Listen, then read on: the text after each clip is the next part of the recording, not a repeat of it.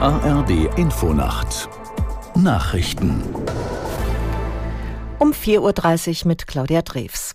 Der Haushaltsausschuss des Bundestages hört heute mehrere Sachverständige an, die die Folgen des Haushaltsurteils des Bundesverfassungsgerichts einordnen sollen.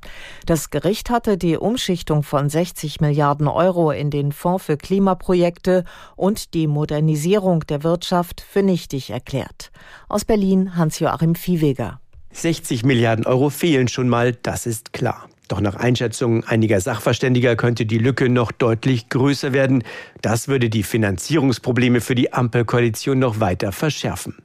Denn nicht nur im Klima- und Transformationsfonds, über den in Karlsruhe geurteilt wurde, wurden Schulden auf Vorrat gemacht.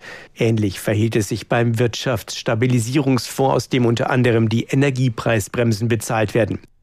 UN-Generalsekretär Guterres hat sich gegen Überlegungen gewarnt, den Gazastreifen zu einem Schutzgebiet unter der Flagge der Vereinten Nationen zu machen. Er denke nicht, dass ein solches UN-Protektorat ein Zukunftsmodell für das Palästinensergebiet sei, sagte Guterres vor Journalisten. Aus New York Antje Passenheim. Stattdessen fordere er eine Übergangsphase für die Region, in die unter anderem die USA und arabische Staaten eingebunden sein sollten. Dabei könnten die USA Hauptgarant für Israels Sicherheit sein, während arabische Staaten essentiell für die Unterstützung der Palästinenser seien.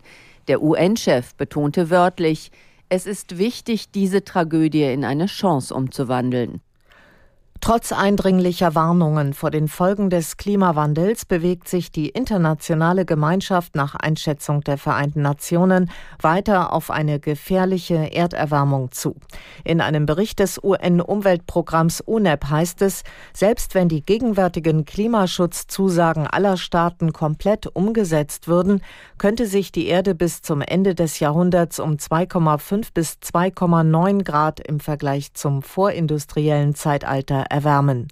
Der Bericht soll auch in eine Bestandsaufnahme bei der UN-Klimakonferenz Anfang Dezember in Dubai einfließen. Nach dem Wahlsieg des Rechtspopulisten Milei in Argentinien steht das Land vor einem Kurswechsel. Der 53-Jährige kündigte weitreichende Änderungen der Finanz- und Währungspolitik an, außerdem ein radikales Privatisierungsprogramm. Milei wird das Präsidentenamt am 10. Dezember antreten. Wie viele seiner Vorhaben er tatsächlich umsetzen kann, ist offen, weil seine Partei im Parlament keine Mehrheit hat. Das Wetter in Norddeutsch, das Wetter in Deutschland. Am Tag gebietsweise Regen im Bergland, im Verlauf Schnee. Im Norden bleibt es länger trocken bei drei bis zehn Grad.